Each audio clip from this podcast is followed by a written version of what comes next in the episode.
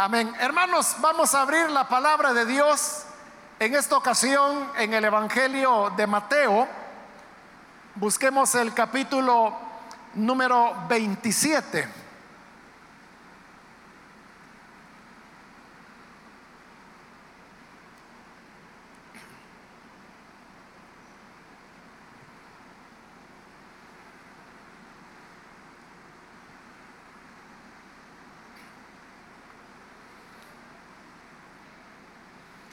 Bien, dice la palabra de Dios, Evangelio de Mateo capítulo 27, versículo 1 en adelante. Venida la mañana, todos los principales sacerdotes y los ancianos del pueblo entraron en consejo contra Jesús para entregarle a muerte. Y le llevaron atado y le entregaron a Poncio Pilato, el gobernador. Entonces Judas, el que le había entregado, viendo que era condenado, devolvió arrepentido las 30 piezas de plata a los principales sacerdotes y a los ancianos, diciendo, yo he pecado entregando sangre inocente. Mas ellos dijeron, ¿qué nos importa a nosotros? Allá tú. Y arrojando las piezas de plata en el templo, salió y fue y se ahorcó. Hasta ahí vamos a dejar la lectura, hermanos y hermanas, pueden tomar sus asientos, por favor.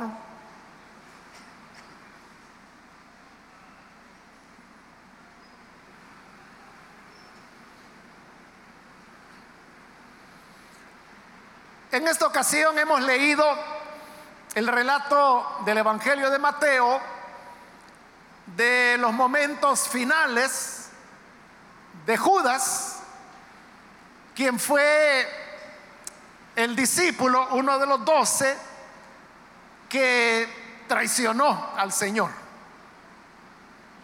Judas había compartido todas las experiencias que los otros apóstoles habían vivido cuando el Señor llamó a los doce después de una noche de oración. Entre los que él llamó venía Judas Iscariote. De manera que él fue elegido igual que los demás, en el mismo momento, en el mismo acto. Y a partir de ahí, todas las experiencias que los apóstoles vivieron también las vivió Judas. La Biblia dice que el Señor lo llamó para que estuviesen con él. Y eso significaba estar las 24 horas del día con Jesús. Una vez ellos fueron llamados, nunca más se alejaron del Señor, sino hasta la noche cuando Él fue capturado. De manera que todos los relatos que tenemos en los evangelios, de las ocasiones cuando Jesús sanó, de cuando Él caminó sobre el agua, cuando Él multiplicó los panes y los peces, cuando Él expulsó demonios, cuando Él calmó la tempestad, cuando se realizó la pesca milagrosa, cuando Lázaro fue resucitado, etcétera. Todo, todo lo que sabemos que Jesús hizo, los doce, incluido Judas, estuvo en ello, lo vio, él fue testigo. Y no solo eso, sino que los evangelios también relatan cómo en determinado momento a estos doce Jesús los envió a predicar en parejas. Les dijo que no llevaran nada, que no tenían que llevar provisiones, que a donde llegaran sanaran a los enfermos echaran fuera demonios, resucitaran muertos. Y con esta comisión los envió. Ahí iban los doce. Ahora en parejas eran seis parejas. En una de esas parejas iba Judas Iscariote también. No sabemos con cuál de los otros discípulos le correspondió. Pero el hecho es que cuando los dos se volvieron, dice la escritura que ellos venían contentos porque le decían, Señor, los enfermos son sanados, los demonios nos obedecen. Y no hay ninguna indicación de que eso no haya ocurrido con Judas. Es decir, Judas también había sanado enfermos, había echado fuera demonios. De otra manera los discípulos hubieran dicho, Señor, los enfermos son sanados, los endemoniados son liberados, pero fíjate que raro que, a saber por qué, pero a Judas no le funciona. No dijeron nada de eso, todos estaban contentos. Y entonces el Señor les dijo, no se alegren porque los enfermos son sanados o porque los demonios se les sujetan. Alégrense porque sus nombres están escritos delante de Dios, delante del Padre.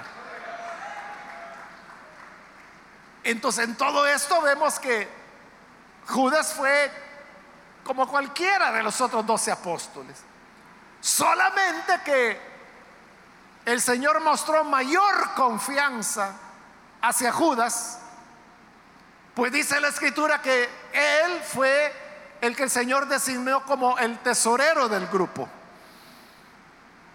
El Evangelio de Lucas nos cuenta que el Señor era sostenido por un grupo de mujeres, discípulas del Señor. Ellas eran las que daban la aportación económica y esta aportación económica se la entregaban a Judas, porque él era el tesorero. Judas se encargaba de hacer las compras para el Señor, para sus otros once compañeros de apostolado y para las mujeres que también seguían al Señor, sus discípulos y sus discípulas. Él era el que velaba para que siempre hubiera lo necesario. Y el Evangelio de Juan menciona de que de vez en cuando Jesús le decía a Judas que le diera a los pobres una parte del dinero que las mujeres habían donado para el sostén del Señor y sus discípulos. Entonces, ante todos estos hechos, y siendo de que Judas tuvo todas las experiencias de los otros apóstoles, ¿por qué terminó traicionando al Señor?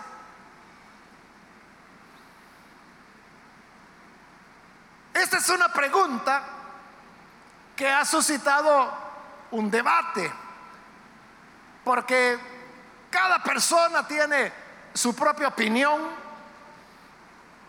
y no hay, digamos, un, acuerdo ya definido de por qué. ¿Qué fue lo que movió a Judas a traicionar al Señor? Sabemos que el Evangelio de Juan dice que Judas robaba del fondo que él manejaba, porque como dije, él era el tesorero. Él tomaba dinero de ahí para él. Por eso es que Juan dice de que él era ladrón. Entonces algunos lo han visto desde ese punto de vista que la ambición estaba corroyendo el corazón de Judas, de manera que cuando le ofrecen las 30 monedas de plata para traicionar al Señor, su ambición no le ayuda y él sucumbe a la avaricia.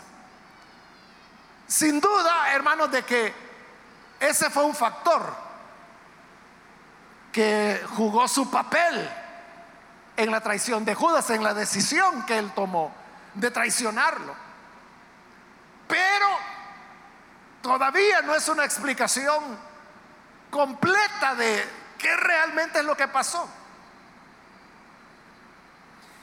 Pero, hermanos, algunos estudiosos de la Biblia que han encontrado cosas que usted sabe y que las voy a mencionar a continuación. ¿Cuál era el concepto que los discípulos tenían de Jesús? ellos creían que Jesús era el Mesías, el que en griego se va a llamar el Cristo.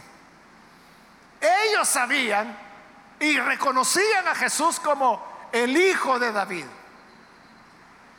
Pero esa expresión, hijo de David, que usted sabe que muchas veces se le da al Señor en los evangelios, ese era un concepto que no solamente significaba que Jesús era un descendiente de David, sino que tenía que ver con la promesa que Dios le había dado a David cuando él era rey, milenios antes. Y le había dicho el Señor a David que le prometió que siempre habría un descendiente de él que se sentaría en el trono de Israel. Y le digo, y va a gobernar para siempre. Y yo no voy a apartar de él mi misericordia como si la aparté de Saúl. Sino que va a gobernar para siempre. Entonces de allí es de donde se basaba Israel para esperar a un rey que sería descendiente de David y que cumpliría con esa promesa, que reinaría sobre el trono de Israel y lo haría para siempre. Esa idea es la que se expresa con la frase de hijo de David. Entonces cuando a Jesús le llamaban hijo de David, cosa que él nunca rechazó. Pero cuando le decían hijo de David, lo que estaban diciendo es, este es el rey que iba a venir. Este es el hijo de David de la promesa que Dios le dio a David, que reinaría para siempre. Pero note, el hijo de David era un rey. Y un rey que iba a reinar. Pero ¿qué implicaba eso? Primero que los Herodes, que eran los que habían reinado en las últimas décadas, tenían que ser desplazados. Porque en ese momento Herodes, que realmente su nombre era Antipas, pero por cuestiones políticas él tomó el nombre de su padre, que, era Herodes, y en el Nuevo Testamento así aparece, como Herodes. Solo Lucas es el que dice que era Herodes Antipas. Él era el rey. Entonces, para que Jesús pudiera ser el rey, había que destronar a Herodes. Pero no solo eso. El problema ahora también era que Israel era una provincia romana. Si los Herodes reinaban, era con el consentimiento de los romanos. Entonces implicaba que si el hijo de David venía, había que destronar y expulsar a los romanos también. Ese era el concepto que ellos tenían. Y como acabo de decirle, ellos creían que Jesús era el Cristo, que era el Mesías, pero lo que ocurre es que ellos entendían el Mesías como un guerrero. O sea, lo que había hecho David, que David lo que había hecho es derrotar a los filisteos y los derrotó para siempre. Después de David usted puede ver, nunca aparecen filisteos en la escritura. Entonces, así como David los había librado de los enemigos, ellos decían, el Mesías nos va a librar.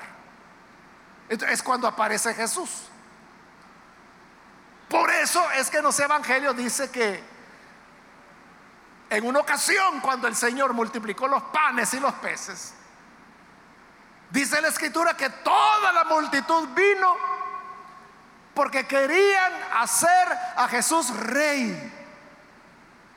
¿Y qué hizo el Señor? Se escabulló y se, se, fue. Ahí los dejó.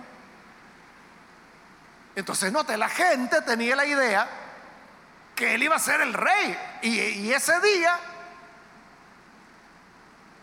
todos, toda la gente, los mismos discípulos, tenían la expectativa de que él se iba a convertir en rey. Lo que les decepciona es que Jesús se escabulla y se va.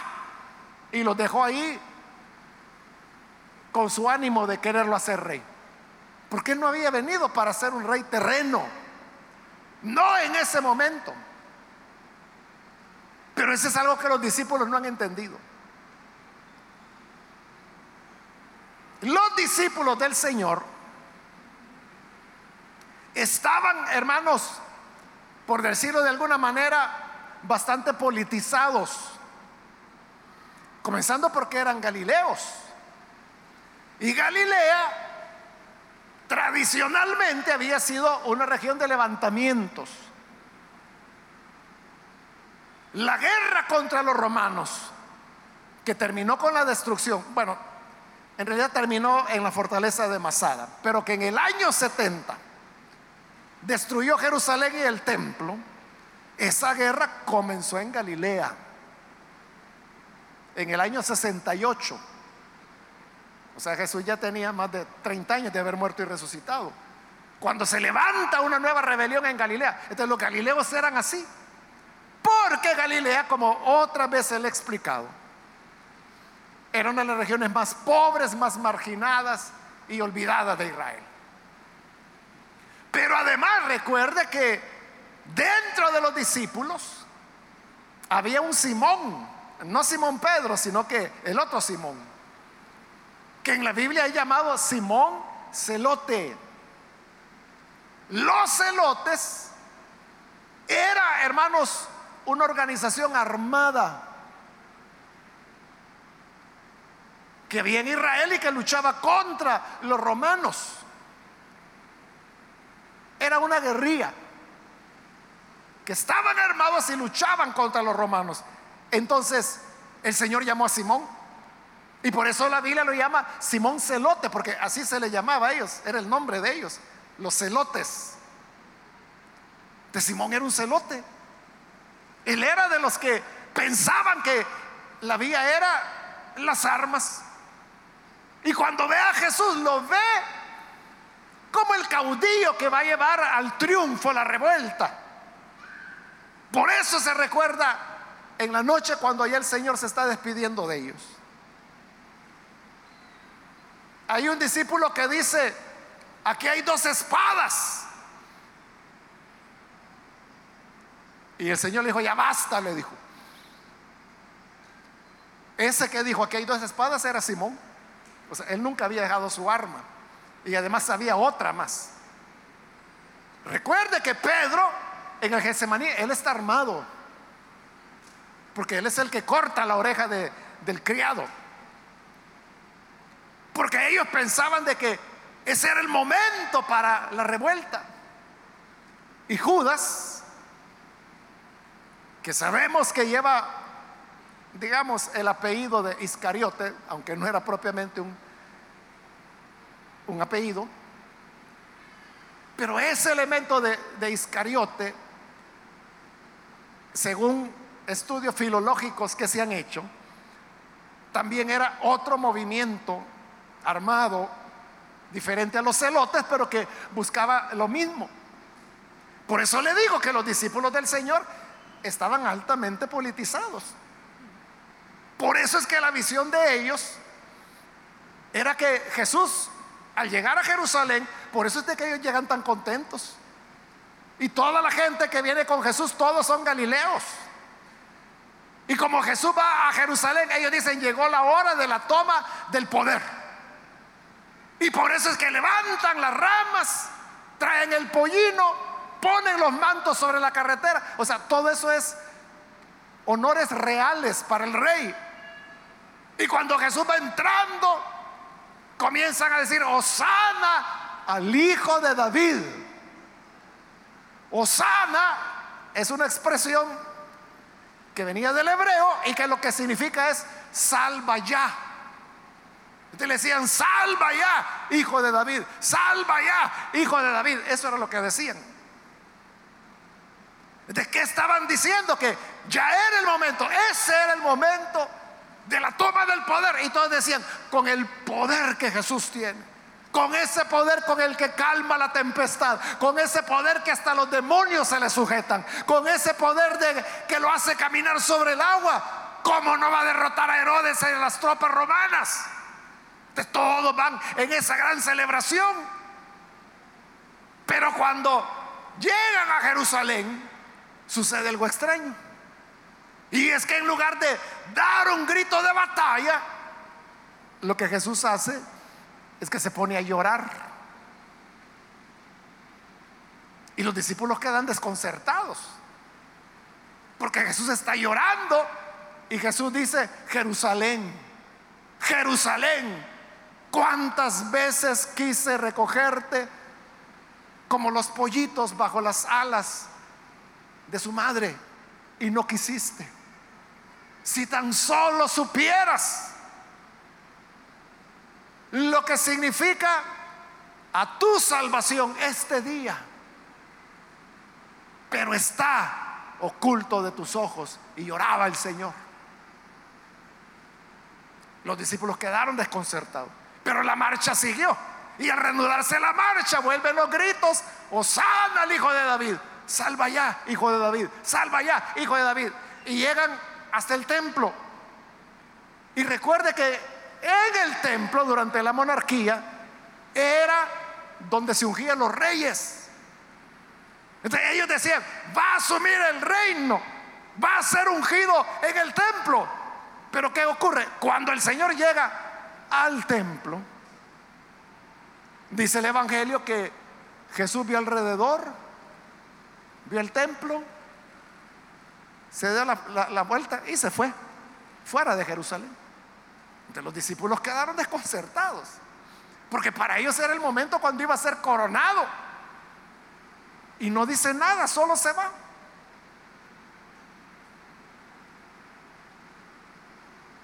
Estaban frustrados, no sabían qué era lo que ocurría. Y entre los frustrados estaba Judas. Entonces Judas pensó, hay que forzar a Jesús. Hay que forzarlo a que entre en acción. Es que Él no se va a animar. Él no se va a atrever a dar el primer paso. Entonces hay que ponerlo bajo presión para que reaccione, para que actúe. Entonces Judas tenía una gran fe, pero fe en cómo él miraba a Jesús.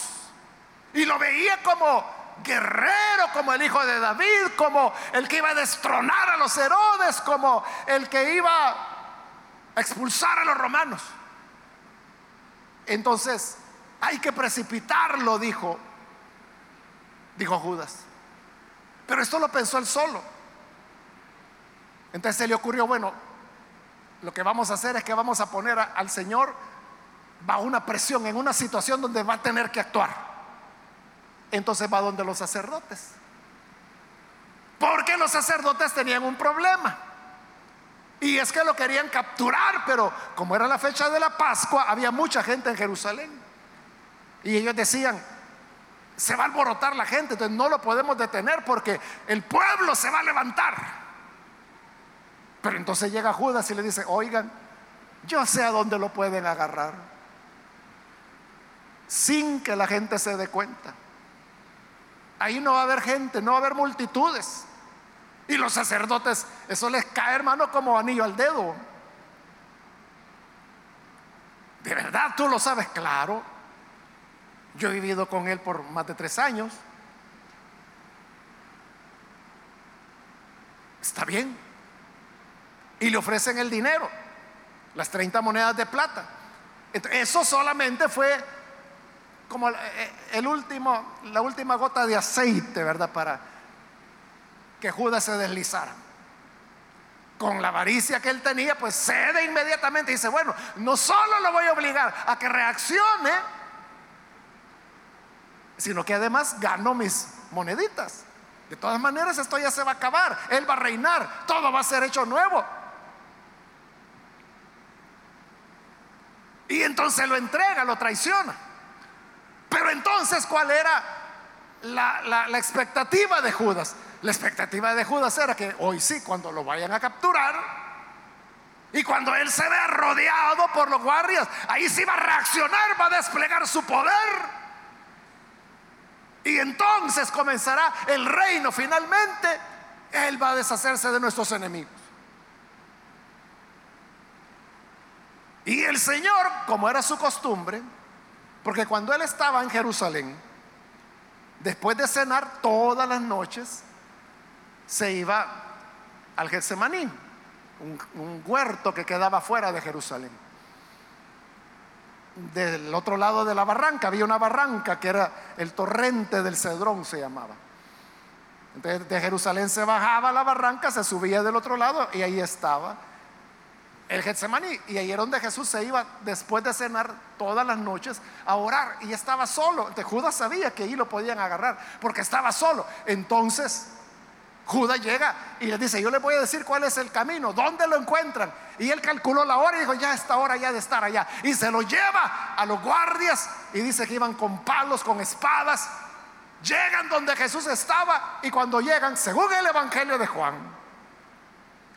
dice la escritura que Jesús sale a encontrarlos y le dice, ¿a quién buscan? Y le dicen, a Jesús de Nazaret. Y Jesús responde, yo soy. Y cuando él dice, yo soy, todos los soldados cayeron derribados en tierra. Y Judas dijo, eso, ya empezó.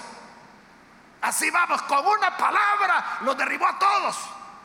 Y estos soldados todos confundidos se vuelven a levantar. Y Jesús les vuelve a preguntar, ¿a quién buscan? Y dice, a Jesús de Nazaret. Ya les dije que yo soy. Si me buscan a mí, dejen ir a estos, refiriéndose a sus discípulos. Y entonces lo capturan.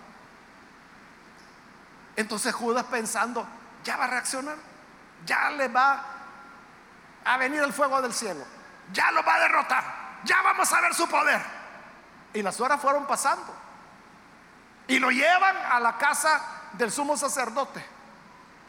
Ahí, durante la noche es juzgado, lo acusan de blasfemia, no encuentran testigos suficientes. Pero el sacerdote cansado viene y le dice, mira, te conjuro en el nombre de Dios, dime, ¿eres tú el Hijo de Dios? Y Jesús le responde, sí, yo lo soy. Y a partir de ahora me verán sentado a la diestra del poder de Dios y viniendo en las nubes del cielo. Entonces, el sacerdote rompió sus vestidos y dijo, blasfemia, blasfemia, ¿para qué andamos buscando testigos? Lo acaba de decir, todos oyeron que él ha blasfemado y comenzaron a golpearlo, a maltratarlo. Y Judas, hoy sí, hoy sí, no se va a dejar que le peguen. Pasó toda la noche. Y dice el versículo 1 del capítulo 27 que hoy leímos. Venida la mañana, amaneció el siguiente día, todos los principales sacerdotes y los ancianos del pueblo entraron en consejo contra Jesús para entregarle a muerte.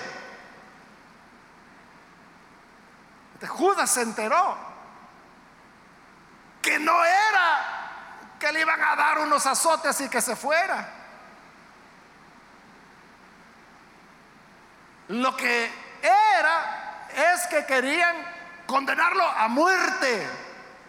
Y Judas dice, no, no puede ser. Bueno, dijo, pero los sacerdotes no pueden hacerlo porque la ley se los prohíbe.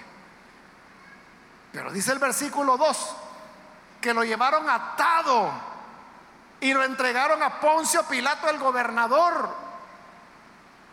De cuando ya lo llevan con el gobernador, Judas sabe que los romanos van a ser implacables. Según hermanos Flavio Josefo, que es un historiador de la época, Pilato era un hombre impulsivo, de mal carácter, que no andaba con, con miramientos para hacer las cosas. Entonces Judas sabía que Pilato era así. Judas sabía que Pilato no iba a tener compasión. O sea, si el mismo Judas veía a Jesús como el rey, ¿cómo los romanos iban a permitir eso? él sabía que ahí Jesús estaba condenado a muerte ya. Esa fue, hermanos, el despertar de Judas. Que se da cuenta que el Señor no va a ser descender fuego del cielo. Que el Señor no va a hacer que venga una legión de ángeles a defenderlo. Como se lo dijo a Pedro cuando Pedro queriendo defender al Señor, le cortó la oreja al criado del sumo sacerdote. Y el Señor le dijo, Pedro, guarda tu espada. Guarda tu espada, vuélvela a su vaina. Por eso le digo, Pedro andaba armado.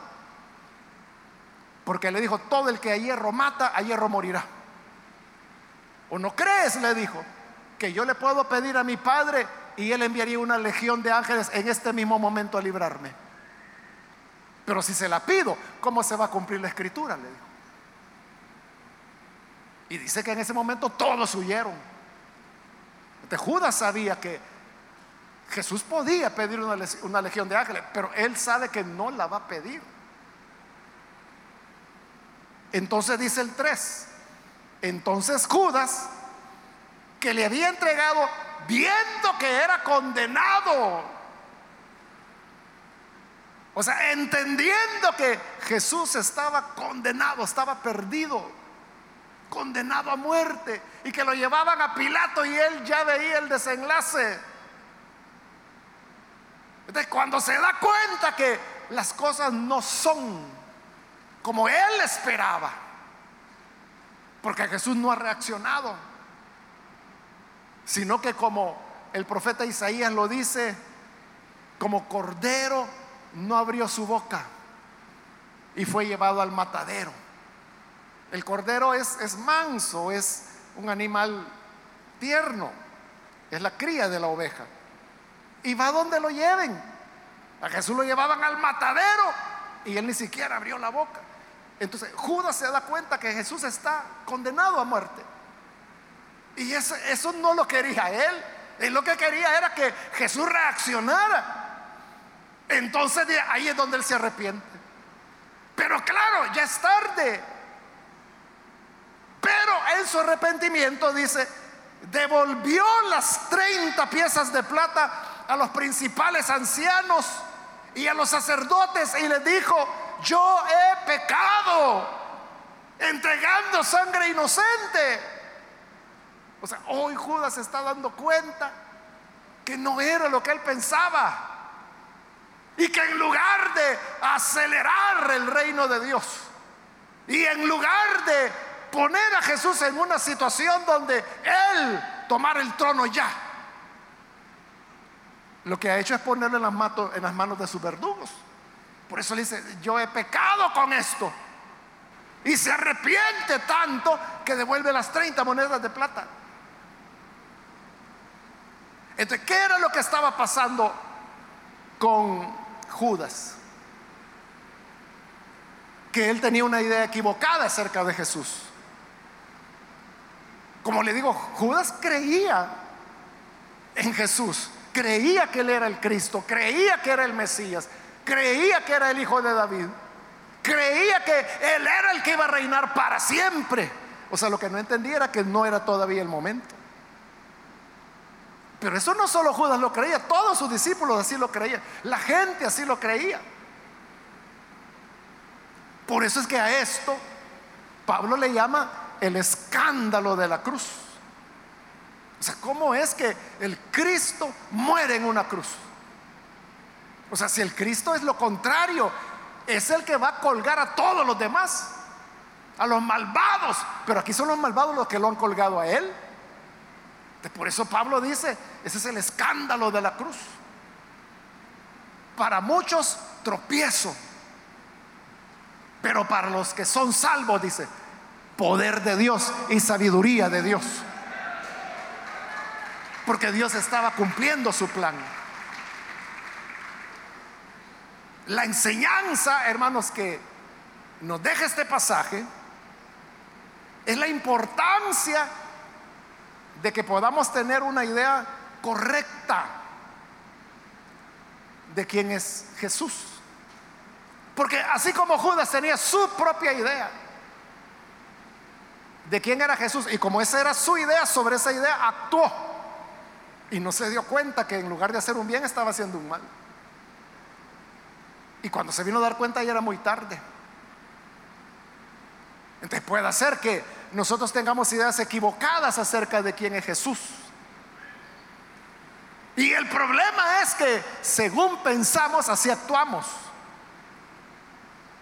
Por eso le digo, Judas actuó de acuerdo a cómo él veía a Jesús.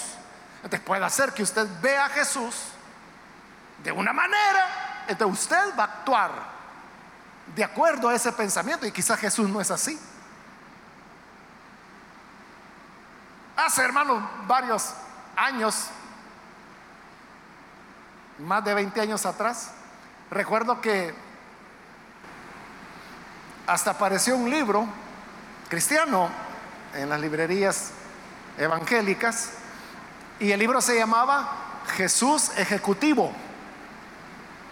Y el libro presentaba a Jesús como que si era un ejecutivo que había manejado a sus discípulos como una empresa y que la empresa era la del Evangelio. Entonces Jesús era como, como un, un ejecutivo, lo que hoy llaman un CEO, es decir, un jefe que tiene después de la junta directiva el mando sobre toda una compañía. Total libertad de actuar. Todo lo que se le ocurra lo puede hacer, excepto vender los activos, eso no puede. Porque lo han puesto al contrario para que los multipliquen.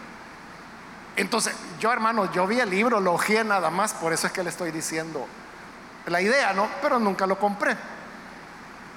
Pero entonces note, ese autor, él tiene una idea de Jesús. Y para él Jesús era como un empresario, como un ejecutivo. Así se llamaba el libro, Jesús Ejecutivo. No sé si existirá o lo descontinuaron. Tengo décadas de no verlo. Pero esa es una visión. Entonces, si hay personas que creen que Jesús es un ejecutivo, entonces van a esperar que Jesús actúe como ejecutivo. Pero Jesús hizo muchas cosas que era lo contrario de lo que un ejecutivo haría. ¿Se recuerda la parábola que él contó? que un hombre salió a buscar trabajadores para que fueran a trabajar en su, finca. Dice que salió a las 6 de la mañana, halló hombres y dijo, miren, vayan a trabajar a mi viña y les voy a pagar lo que sea justo. Y fueron a trabajar. Más tarde el hombre, como a las 9 de la mañana, volvió a salir a caminar y encontró otros hombres. Y le digo, oigan, ¿y por qué están acá? Ah, porque nadie nos ha contratado. Entonces, vayan a trabajar a mi finca y yo les voy a pagar lo que sea justo. Y fueron a trabajar. Después volvió a salir a las 12, ya era la mitad de la jornada. Y hay otros hombres. Y les dijo, ¿y ustedes por qué están aquí? Porque nadie nos ha contratado. Vayan a trabajar en mi finca y yo les voy a dar lo que sea justo. Y volvió a salir a las 5 de la tarde, cuando ya solo quedaba una hora de trabajo, y halló a otros hombres en la plaza que estaban haciendo nada. Y, digo, ¿y ustedes por qué están aquí? Y digo, ¿por qué no tenemos nada que hacer? Vayan a trabajar a, mi finca y yo les voy a dar lo que sea justo. Y fueron a trabajar. Pero note, note lo que él dijo. Les voy a dar lo que sea justo. Lo que sea justo. La norma en esa época era que se pagaba un denario por el día de trabajo. Que es lo que le había dicho a los de las 6 de la mañana. Vayan a trabajar en mi viña y les voy a dar un denario. Está bien, dijeron, ese es lo, estándar, ese es el salario. Fueron. Y una hora después, cuando dieron las 6, terminó la jornada. Entonces dice que comenzó a pagarle a los que solo habían trabajado una hora. Y él les había dicho, ve a trabajar y te daré lo que sea justo. Y cuando llegaron los que solo habían trabajado una hora, les dio un denario. Oh, dijeron los demás. Entonces yo que he trabajado cuatro horas, otro había trabajado seis, otro había trabajado nueve, y los de las seis de la mañana habían trabajado doce horas. a nosotros a saber cuánto nos va a dar. Y llegaron los que habían trabajado cuatro horas, un denario. Llegaron los que habían trabajado seis horas, un denario. Llegaron los que habían trabajado nueve horas, un denario. Y llegaron los que habían trabajado doce horas. Y ellos esperaban recibir más porque decían, todo el día hemos estado trabajando. Y si a los que solo trabajaron una hora les dio un denario, a nosotros nos va a dar más. Y cuando les paga, les da un denario. Y se enojan. ¿Cómo va a ser eso? Sea estos vagos que una hora han trabajado, les diste un denario. Y nosotros que llevamos el sol de todo el día, que hemos trabajado por 12 horas y nos das un denario también. Y el hombre dice, amigo, cuando te contraté a las 6 de la mañana, ¿cuánto te dije que te iba a dar? Un denario, le digo. Eso es lo que te he dado. No te hago ninguna injusticia. Estoy cumpliendo mi palabra. Te estoy cumpliendo para lo que te contraté. ¿O es que tienes celos de que yo soy bueno con los demás? Pero note cuál es la enseñanza ahí. Que a todos los demás Jesús les dijo, te voy a pagar lo que sea justo. Te voy a pagar lo que sea justo. ¿Qué es lo justo? Un empresario o un ejecutivo diría, bueno, si solo trabajo una hora, hagan la cuenta y calculen por hora y paguenle la hora. Eso diría un empresario. Pero ¿qué dijo Jesús? No, no hay que hacer ningún cálculo, hay que dar lo que es justo. ¿Y qué era lo justo? El denario. Porque ese era el mínimo que se podía pagar.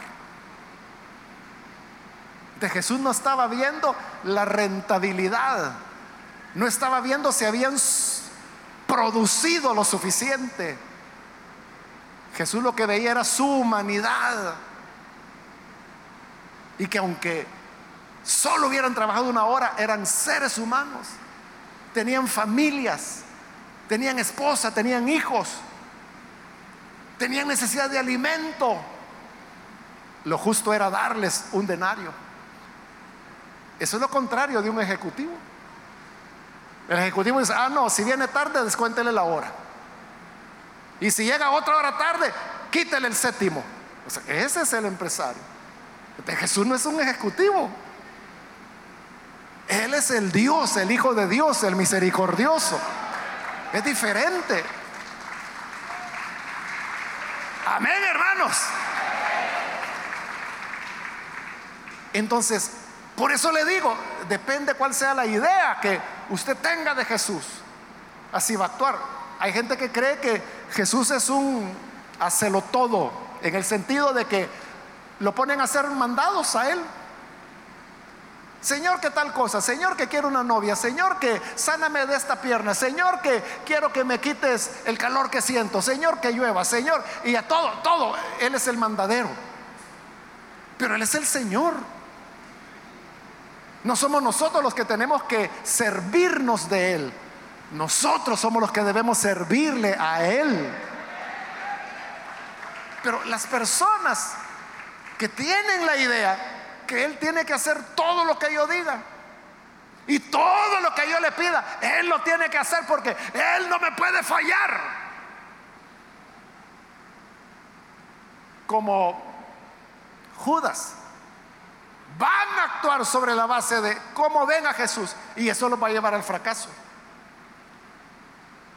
Yo sé, hermanos, de casos, varios casos, de hermanos y hermanas que, por ejemplo, se han ido de la iglesia.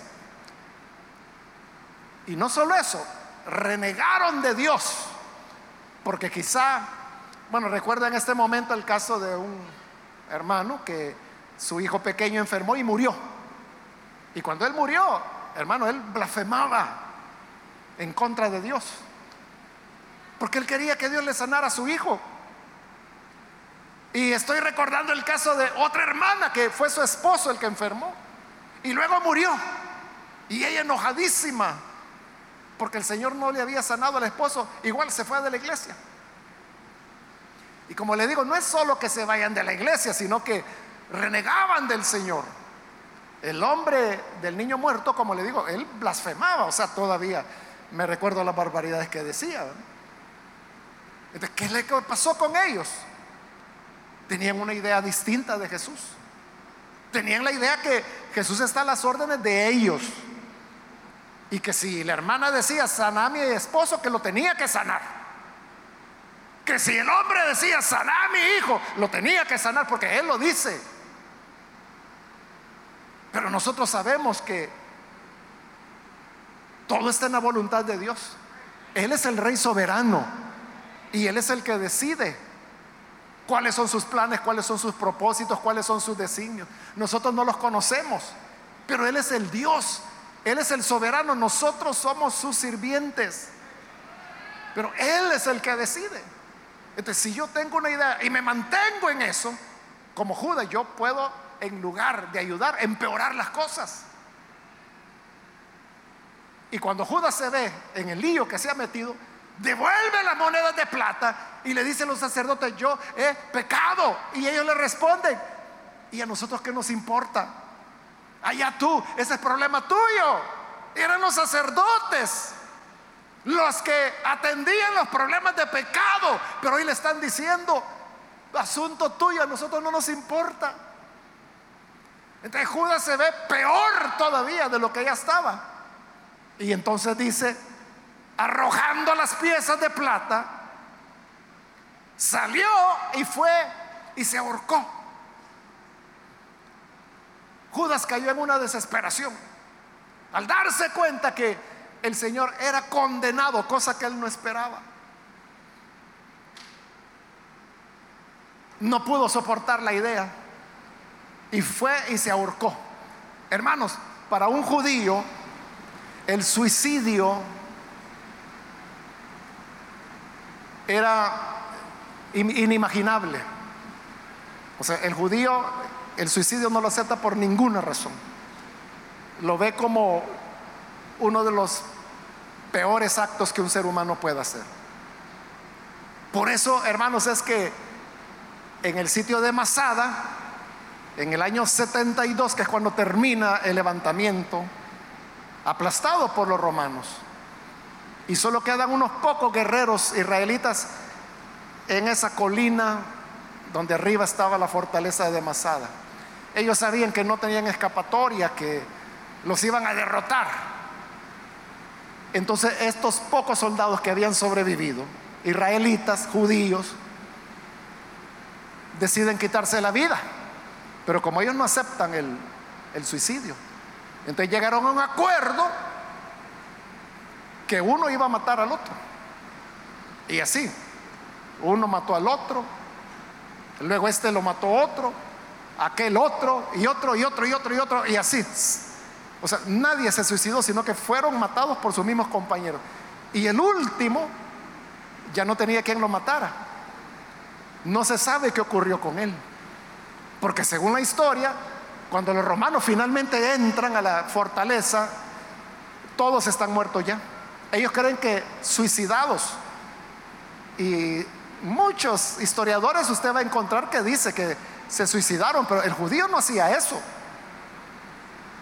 Y no se habla de ningún sobreviviente, entonces parecería que el último que quedó, como que logró escapar, como ya solo era uno, porque no, no hubo prisioneros vivos. Cuando llegaron todos estaban muertos. Prefirieron la muerte antes que ser maltratados por los romanos. Entonces, ¿por qué Judas se suicida? ¿Por qué se ahorca? Porque estaba en una desesperación, hermanos, que no la podemos comprender. No podemos entenderla. Hermanos, toda persona que se quita la vida, nosotros no tenemos ni idea, ni idea del sufrimiento que está afrontando. Por eso nosotros tenemos que ser cuidadosos de no juzgar ni condenar a personas que hablan de quitarse la vida o que han hecho intentos suicidios. Hay que verlos con mucho respeto, con mucho amor, porque solo ellos saben el infierno que están viviendo. Y usted puede decir, no, pero para el Señor todo es posible. ¿Por qué no confían en el Señor? Ah, porque usted está ahí sentadito, bien galán, sin problemas. Pero las situaciones que esa persona está viviendo. ¿Fue correcto que Judas se ahorcara? No. No, no fue correcto. Él pudo haber buscado esperanza, reconciliación. Recuerde que no hay pecado que la sangre de Cristo no pueda limpiar. Y si Judas se hubiera arrepentido, el Señor lo hubiera perdonado. Pero no lo hizo. Cae en desesperación y se ahorca. Al ahorcarse, él estaba perdiendo toda esperanza, estaba perdiendo toda fe. Se sentía tan mal que ese fue su triste final. Entonces, qué peligroso, hermanos, es cuando nos hacemos nuestras propias ideas de Jesús. A veces nos imaginamos a Jesús dándole una buena paliada a los pecadores. Y no, lo que Jesús hace es abrazarlos, recibirlos a veces nosotros nos cansamos de la gente y decimos esta hermana tan llorona que es. Ahí viene el llorón otra vez. Nosotros somos los, que nos cansamos. Y quisiéramos que Jesús también los echara o les diera una buena coscorroneada. Pero Jesús lo que hace es recibirlos con compasión. Cuando actuamos sobre las ideas que nosotros hacemos de Jesús, podemos llegar a errores graves como el de Judas, como el del hombre que le conté que terminó blasfemando, como la hermana que terminó olvidándose de Dios y abandonando la iglesia, porque Dios no le hizo su capricho. Y recuerda, hermanos, eso era cuando la iglesia apenas comenzaba, esta iglesia, que hubo un hermano, yo no sé la razón, pero se molestó tanto, tanto con Dios que no solo se retiró de la iglesia y nunca más volvió a la iglesia, sino que además pidió que le devolvieran todas las ofrendas y todos los diezmos que había dado a la iglesia. Y los hermanos dijeron, pero ¿y cómo se lo vamos a devolver si ni sabemos cuánto él ha dado? Usted sabe que aquí todos los diezmos y ofrendas son anónimos, a menos que usted tenga un sobre permanente, a menos pues que usted haya solicitado, ¿verdad? Pero los sobres ahí van. Y la mayoría ofrenda, diezma anónimamente. Entonces, ¿cómo podía ser la iglesia para devolverle? Entonces, pero él estaba tan furioso que los hermanos ancianos de esa época, me recuerdo, o sea, la iglesia estaba comenzando, hermano, recién nos habíamos trasladado al segundo local, que es aquí en la calle Nueva. Lo que hicieron fue hacer un cálculo así, en el aire dijeron, bueno, entreguémosle esta cantidad. Y era una cantidad fuerte. Pero bueno, él lo está pidiendo. Se lo devolvieron. Se fue, hermanos, como le digo, nunca él volvió a la iglesia. ¿Por qué? Porque su idea de cómo era Jesús, cómo era la obra, no es como es. Era lo que él había imaginado. Entonces Judas actuó como él imaginaba, como él entendía a Jesús pero estaba equivocado, no era así. Y como le digo, no solo él, los discípulos, todos igual cayeron en lo mismo. Lo único que Judas actuó, los otros no. Que Dios nos ayude entonces, hermanos, para salir adelante siempre y tener la idea correcta. Leamos la palabra, leamos los evangelios, conozcamos a Jesús para no cometer errores. Vamos a orar, vamos a cerrar nuestros ojos. Y antes, hermanos, de hacer la oración, yo quiero invitar a las personas que todavía no han recibido al Señor Jesús como su Salvador, pero si al escuchar la palabra usted se da cuenta de la importancia de conocer a Jesús, pero tal como Él es, yo quiero invitarle para que hoy pueda venir y pueda recibir al Señor Jesús como Salvador. Si hay alguna persona que hoy quiere dar este paso, por favor, en el lugar donde se encuentra, póngase en pie en señal de que usted desea entregarle su vida al Señor. Y nosotros vamos a orar por usted con todo gusto. Cualquier amigo o amiga que hoy necesita recibir a Jesús, puede ponerse en pie. Muy bien, aquí adelante hay un hombre, Dios lo bendiga, bienvenido. Alguien más que necesita venir para recibir al Señor, puede ponerse en pie. Ahí en el lugar donde se encuentra, puede hacerlo. Queremos orar por usted. Muy bien, aquí hay otra persona. Dios lo bendiga, bienvenido. Alguien más que necesita venir al Señor. Puede ponerse en pie. Vamos a orar por usted. ¿Alguien más? Muy bien, aquí hay un muchacho también, que Dios lo bendiga, bienvenido. ¿Alguien más que necesita hacerlo? Póngase en pie y vamos a orar por usted. Eso es lo que queremos, orar. Quiero ganar tiempo e invito también a los hermanos o hermanas que se han alejado del Señor, pero que hoy necesita reconciliarse. De igual manera, póngase en pie en el lugar donde se encuentra y vamos a orar por usted. ¿Hay alguna persona? ¿Algún hermano, hermana que necesita reconciliarse? Póngase en pie. Venga. Si está en la parte de arriba, póngase en pie. Hágalo con toda confianza. Muy bien, ahí atrás hay otro hombre que viene. Dios lo bendiga, bienvenido.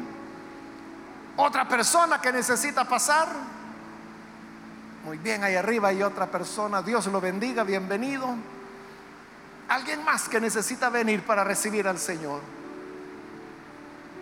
Puede ponerse en pie.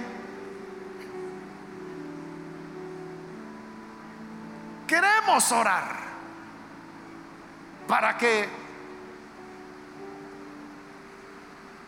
esa luz de Cristo llegue a su corazón y pueda tener la idea correcta de Él. Acá hay una niña que pasa, Dios la bendiga, bienvenida también. Acá en medio hay otra persona más, que Dios le bendiga. ¿Hay alguien más que necesita venir a Jesús? Muy bien, ahí atrás hay una joven, Dios la bendiga, bienvenida. Alguien más que necesita venir al Señor. Puede ponerse en pie.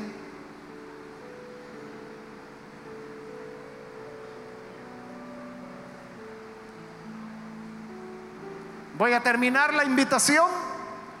Hago ya la última llamada. Si hay alguien más que necesita venir, al Señor Jesús por primera vez, o si se va a reconciliar, póngase en pie y aproveche, porque esta es ya la última llamada y vamos a orar.